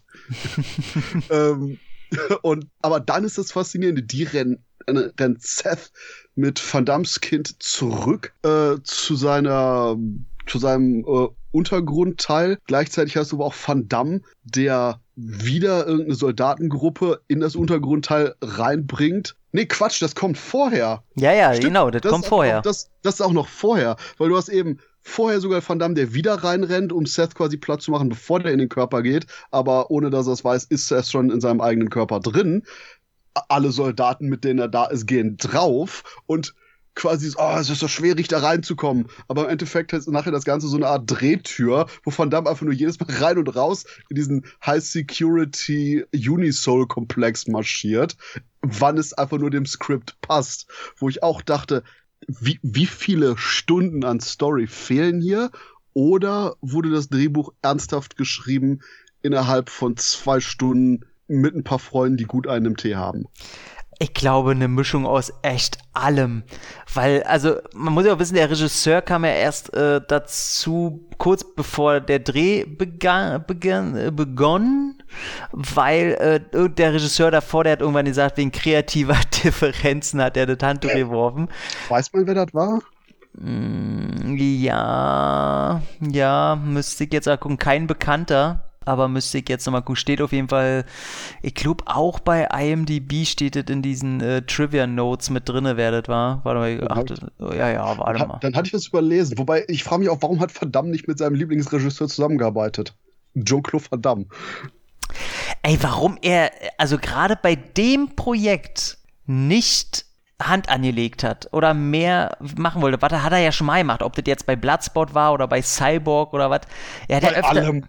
Im Grunde hat er richtig oft äh, mit am seidet bei den Stunts, seidet bei der Kampfchoreografie, seidet beim Schnitt danach. Er hat ja öfter mal gerne mit eingewirkt und das ja auch gut gemacht. Und deswegen äh, verstehe ich das nicht ganz, äh, warum er diesmal nicht gemacht hat. Hier, äh, William Malone sollte den zuerst drehen und Fuck, hat er nicht nachher dann. Äh, der hat Haunted? Haunted, genau, Ja. Haunted Hill hat der gemacht. That's a fucking weird choice. Mhm, der hat auch Fear.com leider gemacht. Wobei war das nicht sogar so, dass die Internetseite im Film 4.com .com heißt, weil die eben 4.com nicht lizenzieren konnten. Oh, da müsste ich nochmal ringucken. Aber der hat ansonsten, ja, der hat nur Horrorzeug gemacht. Und da kann ich mir sehr gut vorstellen, dass dieses ganze Unisoul-Ding ähm, sehr viel mehr schon äh, den Atem vom Teil 1 und auf jeden Fall Teil 3 und 4 gehabt hätte. Der hätte sich wahrscheinlich mehr darauf besonnen und äh, aber ist jetzt natürlich sehr viel Mutmaßung. Der Punkt ist, ich hatte mir letztens ein paar äh, Masters of Horror Sachen angeguckt, da war auch so ein William Malone Teil dabei. Mhm, Und da, genau. fiel, da fiel mir ein, ich bin immer noch nicht sicher, ob der, ob der einen Stil hat, den ich wiedererkennen würde oder nicht. Weil der irgendwie jedes Mal zu der Zeit, wo er gerade Filme macht, in etwa den popkulturell beliebten, einen von den paar Stilen da benutzt. Mhm. Ob es jetzt quasi das Flash, flashige Gedöns ist äh, von House on Haunted Hill, wo ich, wo ich das Sequel, das ziemlich shit ist, aber das ist das fun. Ähm, Ich mag das Oder- Sequel. oh ja, wusstest du, dass das Sequel in Amerika ein Choose Your Own Adventure Film ist? Was, echt? Mit irgendwie ein, zwei Stunden mehr Material, wo du komplett entscheiden kannst, wer drauf geht, wie drauf geht, what the fuck happens und so. Oh krass, nee, das wusste ich nicht. Hat mich auch komplett weggeblasen, als ich das gehört habe, weil ich immer dachte, oh, das ist fun Bullshit, aber dann, wow. Warum zum Teufel haben wir das nicht bekommen? Oh krass, erklärt aber so einige äh, harte Schnitte im Film auf jeden Fall. Nee, aber wie, wie gesagt, das, das ist bei Malone so dieses so, mm, ich, ich hätte echt gern so ein, zwei mehr Projekte von dem, um den Mann einschätzen zu können, weil der in Interviews immer sehr charmant rüberkommt. Ich muss auch sagen, ähm, hätte ich äh, lieber von ihm gesehen, den Unisoul 2. Weil ich kann mir sehr gut vorstellen, äh, ich, äh, nicht, dass das jetzt ein großartiger Film wahrscheinlich geworden wäre, aber auf jeden Fall einer, der mehr Stilbewusstsein einfach hat. Nachdem wir vorhin den Namen drin hatten, fuck, gib einfach Craig R. Baxley die Regie und lehn dich zurück, ey. Ja, wirklich, ähm, aber gut, man kann ja alles haben. Auf jeden Fall, äh, ja, wie du schon sagst, es dauert so ein Hin und Her. Du, du merkst, dass der Film auch nicht äh, viel Geld für viel Location hatte und ähm, Und äh, PS, Craig R. Baxley hätte auch einen größeren Hang zu Stone Cold. Dann wäre aber auch vielleicht Lance Henriksen der perfekte Körper gewesen, in den er reingegangen wäre. Oh, dann hätten wir quasi wieder einen Bogen geschlagen zu Terminator. Nice. Sehr gut. Ähm, ich muss sagen, dass ich damals, ähm, als ich beim ersten Mal gesehen habe, Michael J. White noch gar nicht so auf dem Schirm hatte. Und äh, dass der erst später, denn dass das für mich so groß war, dass du eigentlich, ey, du hast einen Van Damme gegen Michael J. White. Und dann denkst du dir, warte mal, Van Damme ist doch der Gute. Und in der Zeit soll Van Damme Michael J. White besiegen? Nee, nee, nee, I don't buy that shit. Okay, Michael J. White ist einfach nur einer der absolut coolsten Menschen auf dem Planeten, einer der most badass Action Stars auf dem Planeten. Und ich werde jedes Mal traurig, weil ich, ich habe immer das Gefühl, dass der eben nicht nur, ähm, oh fuck, wie heißt der, ach genau, Blood and Bone? Nee, nochmal. Ähm, ich habe immer das Gefühl, dass Michael J. White genauso ignoriert wird vom Actionkino wie vorher Steve James in den Mhm. 80ern. Steve James ist der badass Motherfucker überhaupt und hätte einfach nur verdient gehabt, auch wirklich alleine dann der American Ninja zu sein, etc., etc. Nee. Hier haben wir dann Michael J. White, der irgendwie einfach nicht die Actionrollen kriegt, die er, er verdient hätte. Ich meine, in den letzten paar Jahren hat er hier irgendwie ein bisschen mehr gemacht, aber selbst da oftmals eher so ein paar Nebenrollen. Ich meine, er hat einen pretty fun, aber fucking stupid Sudden Death Film gemacht. Na, ich glaube, er will das ja nicht so. Ich glaube, er, er hat das noch nie so richtig forciert. So Ende der 90er vielleicht noch so ein bisschen. Aber der war ja schon sehr jemand, der sich nicht unbedingt durch sein Schauspiel definiert hat. Also er, er macht ja viel nebenbei noch. Der ist ja sehr viel in seiner Hauptsache er ist mit seinem Körper und Seele ausgeglichen, Zeug und so und der zieht sich auch gerne mal zurück und so und braucht es nicht immer, dass er jetzt irgendwie einen Film mitspielt. Also ich glaube, da schwingt noch ein ernst, also da war ja Steve James ein bisschen anders, der gerne der Actionstar gewesen wäre, äh, wie, wie seine weißen Kollegen. Ich sag mal, meine Körper und Seele wäre mehr im Einklang, wenn ich mehr Michael J. White Action hätte. Das, das, ist, das ist alles, was ich sage. Ja, correcto mundo, auf jeden Fall. Und das ist der einzige Punkt, wo ich jedes Mal so einen leichten geistigen Schluck auf habe, wo dann doch der 13-jährige Christoph weggeht und der aktuelle mindestens 14-jährig geistige Christoph hm. äh, die Führung übernimmt. Die Sache, dass Seth eben so eine spezielle Beziehung mit der Tochter von Van Damme hat, mhm. fand ich ganz interessant. Mhm. Und ich hätte es eigentlich schön gefunden, wenn irgendwie nachher so ein Twist gewesen wäre, wie verdammt, oh Gott, jetzt kann ich meine Tochter nicht mehr retten, äh, bla, weil ich Seth besiegt habe, bla. Aber man dann irgendwie merkt, nee, Seth hat sie so oder so geheilt, weil er eine spezielle Beziehung zu ihr hatte. So ein, nur so, so einen kleinen Tick, so, so diese kleine, ambivalente Windessenz von Menschlichkeit, Humanität da in dem Charakter. Es wäre auch so einfach gewesen, besonders weil das vorher vorbereitet worden wäre und hätte genau da einfach nochmal diese, oh, dieses, dieses, so, so, so ein kleines bisschen Flavor noch gegeben. Und das fand ich hier immer schade, dass dann quasi das zu sehr in die Schwarz-Weiß-Richtung gedrängt wurde, gerade weil du am Anfang diese Elemente des Humanen in der Seth, in dem Algorithmus, oh Gott, oh Gott, ich kann nicht mehr Algorithmus sagen seit Space Jam. LG Rhythm. ähm, Ne, aber das, wie gesagt, das hätte ich echt schön gefunden, wenn das im Film gewesen wäre. Es wäre nicht aufwendig gewesen und hätte dem Ganzen so ein bisschen, bisschen Würze gegeben. Ganz abgesehen davon, dass der Film ohnehin im Nachhinein sagt, oh ja, fuck. Eigentlich war der Hauptgegner von Anfang an Romeo, was dann auch wieder so ein mm, Schwenk ist. Ah, der, der, der ist echt ungelenk. Also die letzten fünf bis zehn Minuten, da, da ist dann meine ach, 90s Erection so, so ein bisschen am Abflauen, aber uh. Ja, da je komplett mit dir. Also ich hätte das auch gerne gesehen, dass sie vielleicht auch eher Seth tötet durch irgendein so Virus, den sie ihn initiiert, irgendwie irgendwas Digitales, sie irgendeinen Schalter umlegt, sie dafür sorgt irgendwie, dass da vielleicht nochmal so eine Szene kommt. Muss jetzt, er muss nicht in der Lava enden und zum Schluss noch einen Daumen hochhalten, aber irgendwas äh, Kleines wäre schon, wäre schon toll gewesen.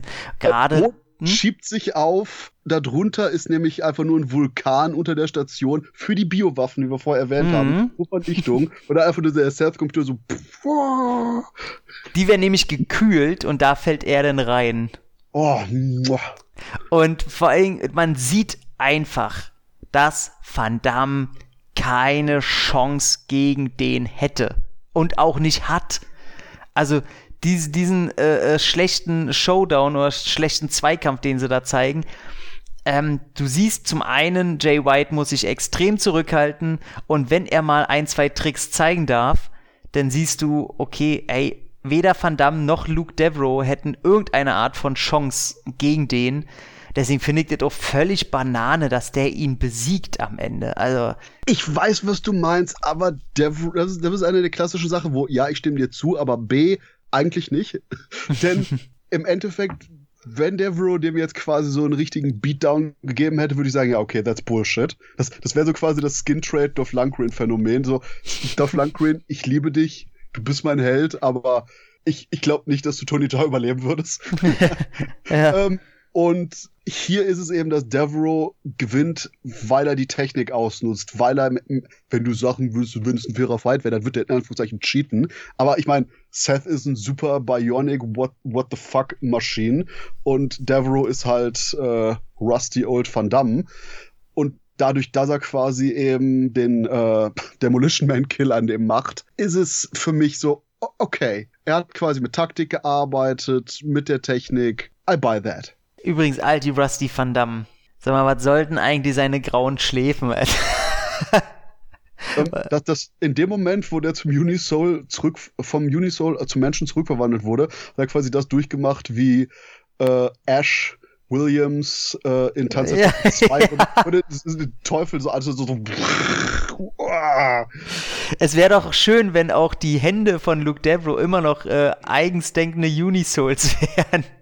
Nein, wie bei Idle Hands. Ah, sie wollen die immer noch umbringen. Ah, ich gucke in letzter Zeit so viel Anime, jetzt würde ich, hätte, hätte ich gesagt Parasite. Übrigens ist da die äh, Realverfilmung auch ganz gut. Ist das das, was auf Netflix gelaufen ist? Ich habe keine Ahnung, aber Ich äh, glaube, es, ist, ich glaube ja. es ist, ist quasi so was, was du hast, wenn du quasi typische Anime-Elemente kombinierst mit fucking das Ding aus einer anderen Welt. Ja, ja, dann ist es das, genau. Ah, okay. Aber ich habe Netflix äh, gekündigt, von daher keine Ahnung.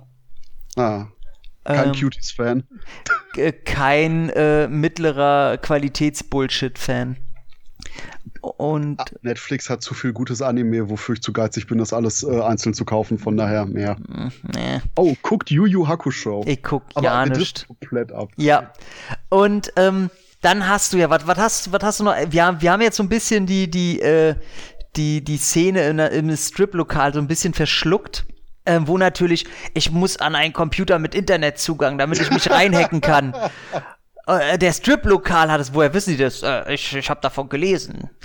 Und es gibt wirklich nur in dem Strip-Lokal selbst 1999 möchte ich sagen, dass man eigentlich überall hin kann, wo ein Computer oder bestimmt noch nicht überall, aber also sagen wir so, es gäbe andere Ausweichmöglichkeiten als den Strip-Lokal. Ja, wir sind da in Redneck Bumblefuck USA. Wer weiß schon, was da abgeht. Ja, das stimmt auch wieder. Und dieser arme Typ, der ihm ganz nett sagen will, wo das Klo ist. Und er sagt, ey, wo ist das Klo? Ja, da hinten. Ach, da? Ja. Ja, ja, einfach da hinten. Und er kriegt erstmal voll die Kopflos. Ja, aber das ist auch wieder so eine Sache, die ich sehr unterhaltsam fand. Besonders mein 13-jähriges Ich fand die unterhaltsam. Dieses einfach nur, fuck it, äh, du stehst mir im Weg, bam, in die Fresse. Das ist auch so diese, diese, diese Arschloch-Attitude-Era-Style. ja, und, und wo er dann reingeht und dann sind, sie, sind da ja diese Telefonsex-Damen und er sind, ja, ja, Ich ich, brauch nicht lange. ich brauch nicht Brauch lange. mal. Ja, das sagen sie alle. Ja, ja. Und dann die super Sache, wo die Typen, den er gerade, die er gerade verwemst hat, irgendwie vor dem äh, halbdurchsichtigen Spiegel stehen, so, ah, wo ist der Typ, wo ist der Typ? Und er so, ha, need to tip faster. ja, wo sie noch Spannung aufbauen wollen.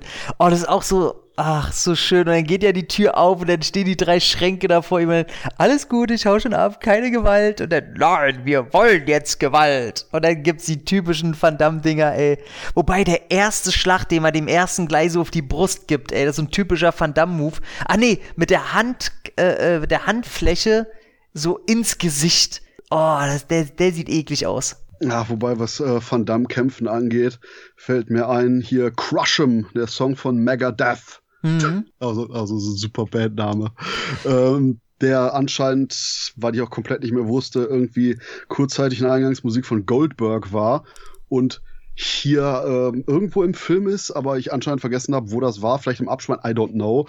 Da gab es nämlich ein Musikvideo zu, wo du, wo die A Goldberg für angekarrt haben, der beim Chorus so tut, als würde er mitsingen, Gold wert, und äh, ein paar Sequenzen, wo Van Damme mehr oder weniger den Kameramann verprügelt. Es wirkt wie bei so einer 90er Jahre Full-Motion-Video-Game, äh, als ob wenn du gerade versagt hast, wenn so einfach nur Van Damme hast, der so in den Bildschirm kickt und der Bildschirm so schwarz wird. So, okay, nice. Van Damme ist anscheinend auch in dem Musikvideo drin.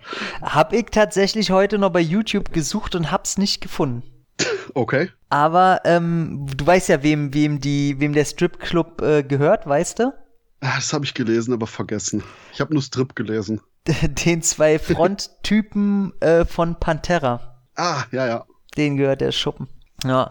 Ja, ich muss auch sagen, also die, die äh, Actionsequenz, die finde ich denn ganz cool. Das ist dann das, was man im ganzen Film so ein bisschen vermisst hat, wenn man schon keine Unisouls-Action hat, weil man muss auch sagen, die sehen halt, wo im ersten Teil das noch richtig geil war, wo die was vor den Augen hatten und äh, die Camouflage-Anzüge irgendwie was hatten. Ja, im zweiten Teil hast du jetzt irgendwelche schwarze Scheiße, wo, wo die Namen raufgenäht sind und auch die Sonnenbrillen sehen hässlich aus. Also, Oh, ganz interessant, im, im Musikvideo sehen die deutlich bedrohlicher aus als im eigentlichen Film. Sau faszinierend. traurig, ey. Dann muss ich, muss mir mal den Link schicken, weil das würde ich gern gerne sehen. Das war das erste, was ich bei Megadeth Crash'em äh, bei YouTube angegeben bekommen habe. Oh, traurig. Bin ich wieder mal zu dumm, ich alter Mann, und kann YouTube nicht bedienen. Wie so häufig.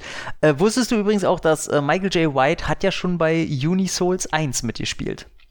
Ja, der soll angeblich irgendwo im Hintergrund rumgelaufen sein und I have no fucking idea. Du siehst ihn, wenn du in der Szene, wo sie die, die Augenmatrix äh, Matrix testen von den Geräten, Hm? Da äh, ist ja auch Tiny Lister dabei. Hm, Oh, und ja. da ist im Hintergrund, siehst du auch den, den äh, kleiner wirkenden äh, Michael J. White. Noch in, in ganz, ganz jung. Da siehst du mit so, so einem kurzen Bürstenhaarschnitt wie so ein bisschen äh, Bart Simpson-mäßig. Wow. Hm. Und äh, ja, ich sag mal, warum halt nicht? Und ganz zum Abschluss, wie wird Goldberg eigentlich platt gemacht? Ich muss gerade ernsthaft sagen, ich wollte gerade eigentlich starten mit, oh ja, ich fand das Ende von Goldberg irgendwie lame und ich so, scheiße, wie ging der nochmal drauf? Ähm, warte mal, er kriegt von Maggie auf jeden Fall, die ja mittlerweile auch zu einem Unisoul gemacht wird, aber trotzdem immer noch das Erinnerungsvermögen und eigentlich ganz normal redet wie vorher auch. Ähm, da hält Goldberg ihn hoch und anstatt auf äh, äh, Van Damme zu schießen, zielt sie ihn runter und ballert äh, Goldberg. Ja, aber der kommt doch danach nochmal kurz wieder. Mit dem, äh, kannst du mich nicht rein, oder? Äh, explodiert er nicht einfach die Halle in dieser riesen Explosion und du weißt, Goldberg ist da drin? Ja, ja, das, das, das war das, was ich noch in Erinnerung habe, aber das ist fucking lame. Das ist mega fucking lame. Vor allem Also kommt Goldberg ja nach Seth. Äh, Also wie du schon sagst, also eigentlich ist Goldberg eigentlich der Hauptbösewicht. Ja, ja, und genau deswegen hätte es auch Sinn, mehr Sinn gemacht, wenn man Seth so ein bisschen mehr Menschlichkeit gegeben hätte. Wenn man gesagt o- okay, der, der, der, der Rapist Unisoul Motherfucker ist natürlich der Endgegner. Okay, cool. Na, oder Ähm, dass Seth äh, Goldberg auch einfach fertig macht, weil er ihm selber auf den Sack geht. Oder so war, okay, okay, Moment, die Idee war zu dark, okay, andere Idee.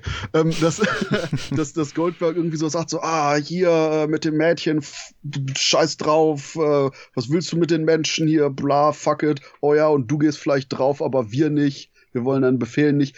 Irgendwie sowas, dass du quasi einfach nur so eine Szene hast, die eben den Swerve dann zu Goldberg als Main Bad Guy irgendwie nochmal unterfüttert, weil so wie es im Film jetzt ist, ist es dieses, oh ja, stimmt, der ist ja auch noch da. Ja, ja, komplett. Also er wirkt einfach nur wie ein Trope, so von wegen, ach, scheiße, den haben wir ja vergessen. Ja, so dass man, oh Gott, To- Tom äh, ist zwar von, der, von dem Piano geplättet worden, aber er ist wieder da. Und, und, und ich meine, fuck, ich muss nicht unbedingt einen Typ haben, der in den Häcksler geworfen wird, wie am Ende von Teil 1. Aber okay, Karten auf den Tisch, eigentlich brauche ich einen Typen, der in den Häcksler geworfen wird. Jeder Film sollte 1. diese, sollte so eine Szene haben, egal was du guckst. Oh ja, da, äh, Fun Fact. Zuletzt Savage Avengers, ganz nette Comedy, äh, Comedy, ganz nette Comic-Serie, wo du quasi Wolverine, Conan, ja, der Conan, Punisher und Co. alle Abenteuer erleben und irgendeine Sekte hat den Punisher angepisst und dessen äh, Familienleichen zu, für irgendein Sektenritual benutzt. War der nicht, war der nicht angetan für und der eigentlich untötbare Sektenobermods, äh, den der Punisher nimmt, der dann vom Punisher erreicht wird. Punisher, wir müssen eigentlich dich einfach nur exorzieren, weil ich habe vorher was anderes mit dir vor. Wirf den in so einen Häcksler. ich so, yeah, good, good guy. Ja, also, das, also dass man das, das Ende, glaube ich, von Unisoul 1, das ist schon ziemlich geil. Also, ich, ich wollte nur, nur darauf raus, alles wird besser mit einem Häcksler und irgendwas hätte einfach noch gebraucht werden müssen, um Goldberg abzuservieren. Richtig. Ja, also vorhin da hätten sie ja auch mal ruhig, ähm, ich weiß ja nicht, was sie angestrebt haben, ob diese, also ich glaube wirklich, dass es PG-13 wirklich angestrebt wurde, allein die ganze Bildsprache vom, vom, vom ganzen Film spricht das aus, also da, da ist ja keine härtere Bildsprache zu verorten. Ähm, trotzdem hätte er noch einen coolen, äh, hätten sie ihn da köpfen können oder sonst irgendwas oder mit irgendeinem Wrestling-Move von mir aus hätten sie einen Clothesline gemacht, womit er ihm den Kopf verpackt, was weiß ich, irgendein Scheiß.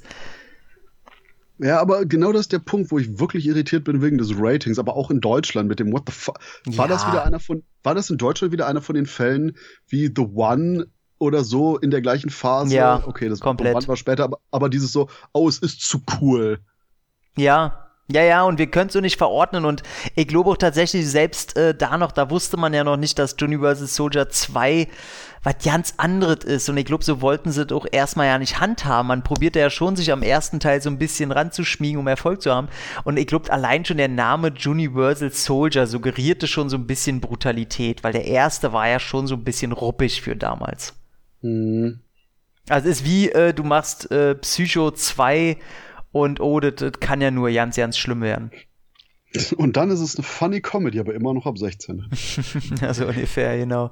Also der könnte auch ganz ehrlich nehmen, äh, ich sag mal, ein, höchstens zwei Szenen raus, äh, kürze die um ein paar Frames oder so, dann könntest du den im Grunde ab zwölf machen.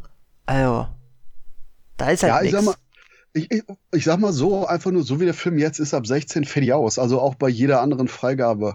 Und genau, kann, kann irgendjemand bitte mal eben irgendwie Geld investieren, um The One neu zu prüfen? Ich werde immer noch kirre, dass der Film ab 18 ist. Ey, ich check's nicht. Ich check's Aber, nicht.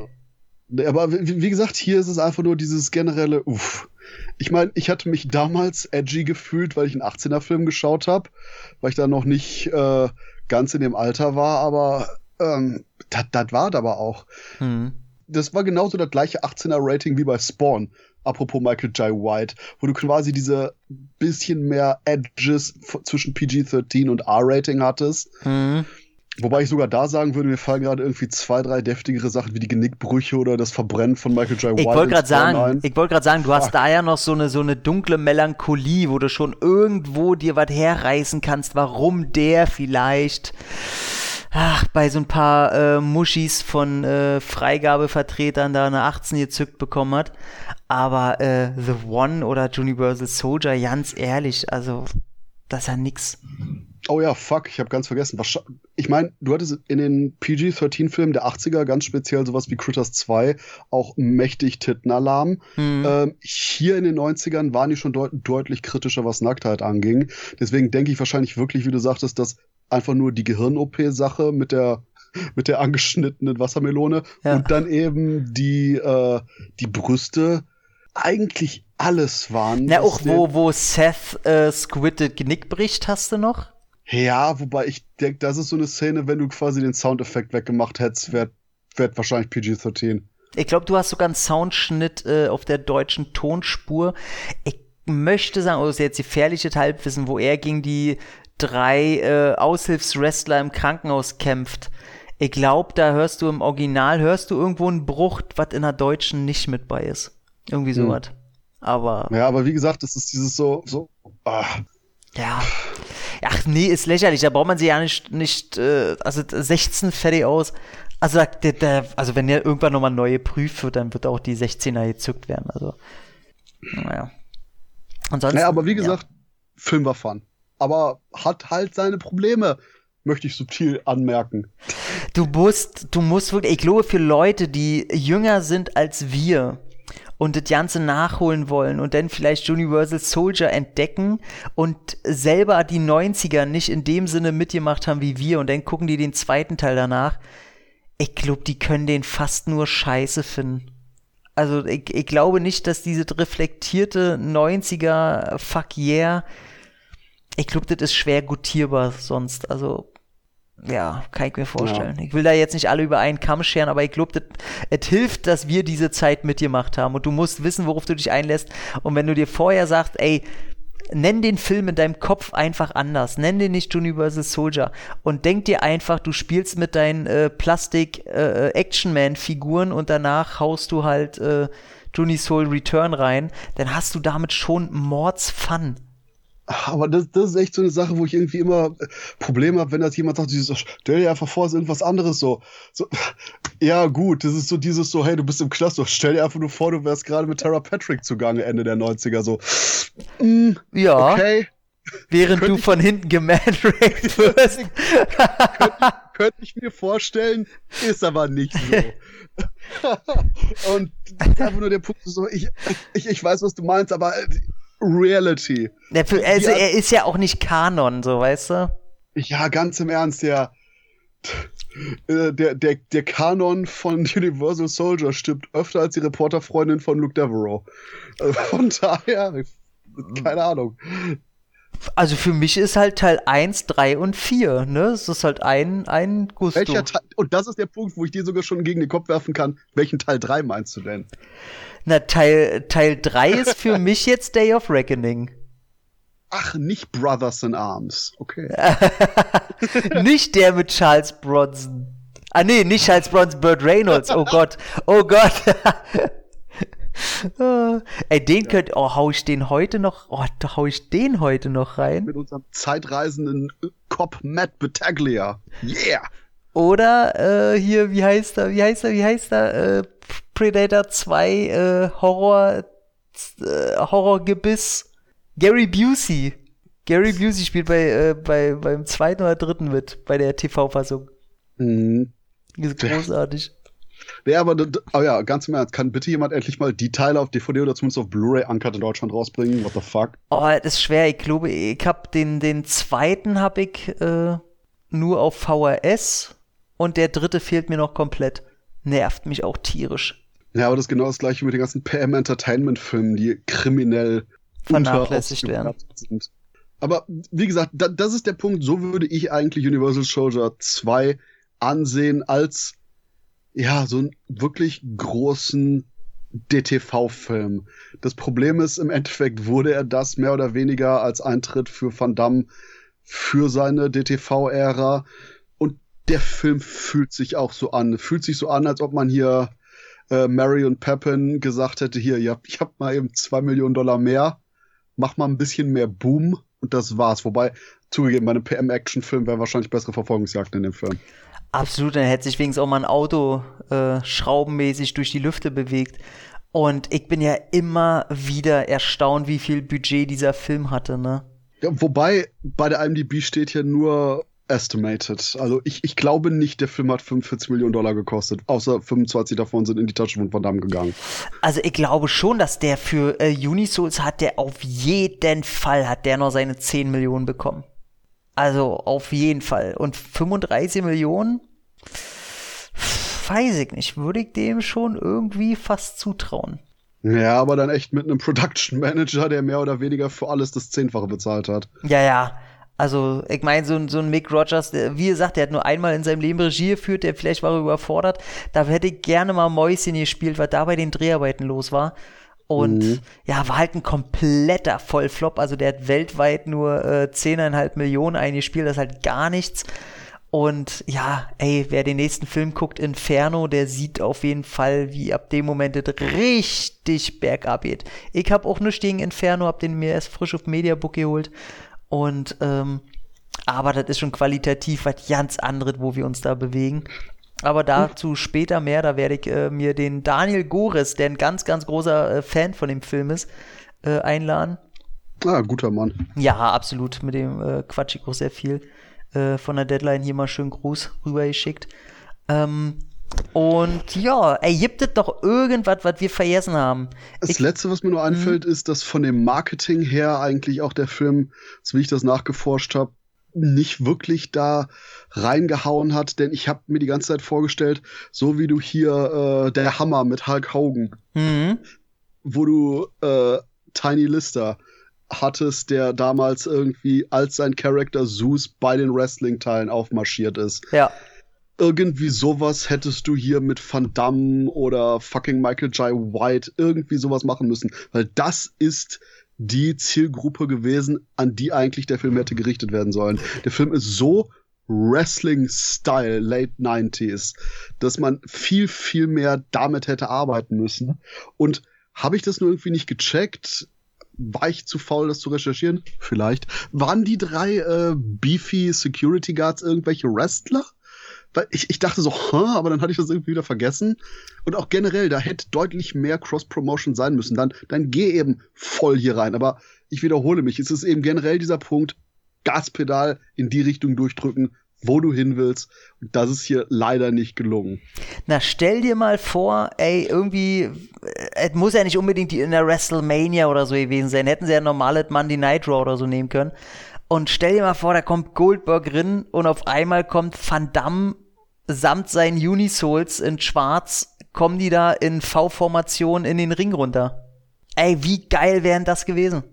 Fucking nice. Also er selber noch als Unisoul, weil er ist ja noch einer und äh, setzt dann seine, seine rote Brille ab, so sein Gerät und geht in den Ring und dann gibt's halt einen Showkampf mit Goldberg, so. Also, absolut geil. Und dann wäre vielleicht Jay White noch reingekommen, hätte die Bede alle verprügelt.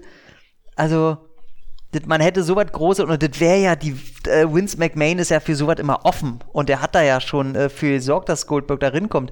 Ich glaube schon, dass das sehr einfach gewesen wäre. Aber ich glaube auch, dass TriStar Pictures, ähm, ja, die haben den Film ja natürlich vorher auch schon gesehen und die wussten, das ist eine Totgeburt. Also, also jedenfalls an den Kinokassen.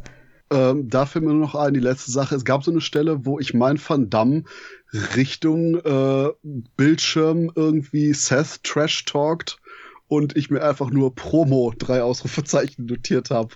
Es ist eben so ein Pre-Wrestling-Match-Promo-Teil, dass du so absolut zum Abschluss, weil mh, mm, der ganze Film atmet die Atmosphäre. Ja, absolut. Also da ich mit dir auch mit, deswegen das meine ich ja auch mal mit der mit der äh, Kinderzimmer-Atmosphäre.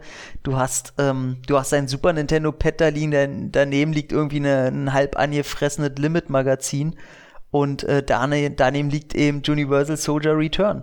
Da kann ich nur als Fun Fact zum Abschluss sagen, vielleicht wegen göttlicher Fügung, weil mein Gehirn irgendwie auf Wrestling geeicht war nach verschiedensten Jahren wieder. Alter, ich habe beim Aufräumen einen ganzen Stapel Merlin Collections World Wrestling Federation Einkleber-Albums Oh. Sticker-Packs. Eine ne ganze Handvoll ungeöffneter Sticker-Packs in den Tiefen von meinem Lager gefunden. Boah, wie geil. What the fuck? Oh, fuck. Es gibt nur ein einziges Panini-Album, was ich ums Verrecken noch haben will, und das ist das von Street Fighter. Das, äh, das ist noch so ein Ding, das brauche ich noch. Da gab's eins? Ja, ja, war mega geil. Das war wirklich mega cool.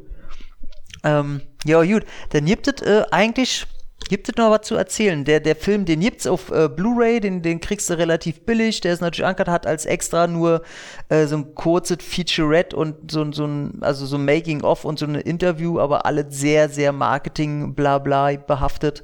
Äh, du siehst ein bisschen, wie Michael J. White am Set die ganze Zeit trainiert, wie er sich in Form bringt. Das ist ganz cool.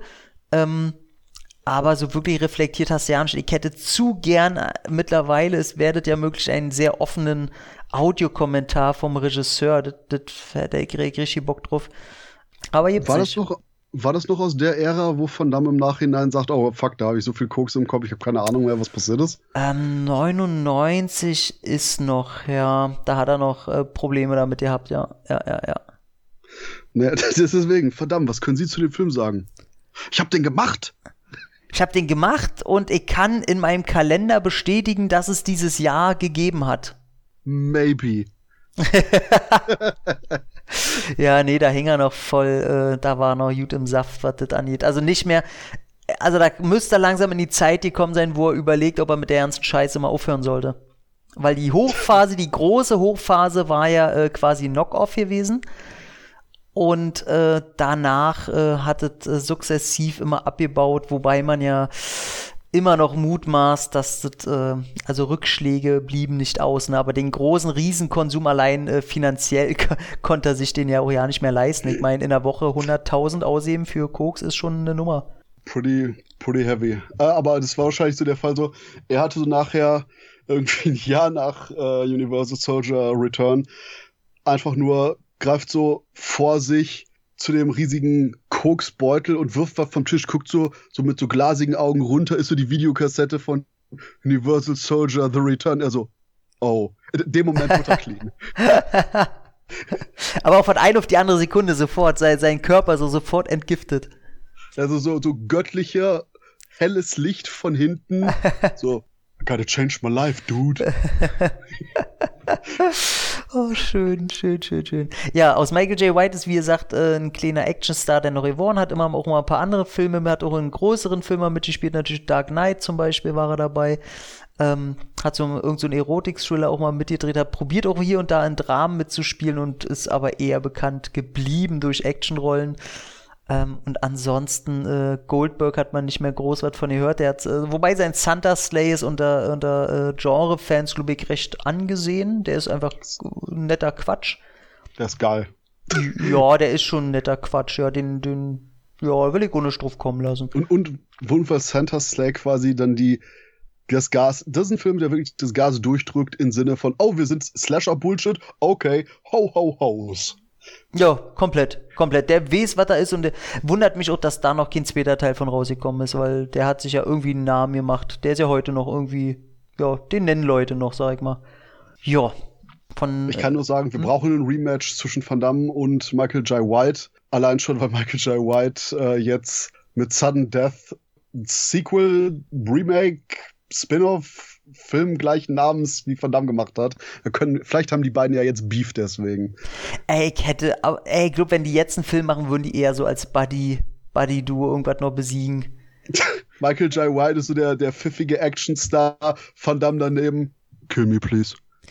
Also ich würde gern sehen, so eine, so eine Action-Komödie, wo Van Damme der, äh, der Manager ist von, von Michael J. White, aber er will eigentlich selber in die alten Zeiten als Actionstar zurück und ist so ein bisschen neidisch auf äh, Jay White, dass der sich noch so bewegen kann und so. Da hätte ich schon ein bisschen Bock drauf. So ein bisschen Metascheiß. Ich, ich glaube, dafür ist Van Damme einfach dann doch zu, zu Van Damme, als das, als das, das die Story wäre. Meinst du? Ja, Irgendwie, keine hast, du hast du seinen neuesten Film gesehen, ey? Last Mercenary? Oh, meine Nee. Güte, ey. Das ist ein Schmonz. Ich, ich traue mich alle zwei Jahre einen neuen Van Damme-Film zu gucken und habe jedes Mal das Gefühl, dass der einfach in den Arm genommen werden muss, eine Decke braucht und einen Kakao. Ja, ich glaube, seine zwei letzten äh, Filme davor, äh, ich weiß ja nicht, ob du die gesehen hast, ich glaube, die, die würden dir einfach ins, ins Gesicht pissen. Ich mag die sehr, aber ich weiß, das ist genau die große Essenz von dem, was du hast. Und ich sag mal so, in Maßen konsumiert hätte ich damit kein Problem, aber es ist wirklich die einzige Geschmacksrichtung, die Van Damme in letzter Zeit hat. Und das ist, glaube ich, mein Fazit hier. Universal Soldier The Return. In Maßen konsumiert ist es definitiv ziemlich nostalgischer 90s Bullshit. Jo. Fun. Jo, absolut. Ist ein absolut beschissener Universal Soldier Film, aber für sich genommen ist es einfach eine, eine schöne, dumme Wundertüte. War das jetzt das Schlusswort? Ich, ich dachte, ich dachte, ich fange jetzt, ich fange jetzt hier noch einen Punkt an. Das habe ich viel zu oft gerade schon gemacht. So, so, so, go for it. That's the end, dude. That's the end. Dann ist es das Ende. Ich wünsche euch alles Liebe, alles Gute. Küsschen aufs Nüsschen. Macht's gut. Sin Entertainment Talk, der Podcast des Entertainment Blogs. Mehr Fan Talk über Filme und Serien.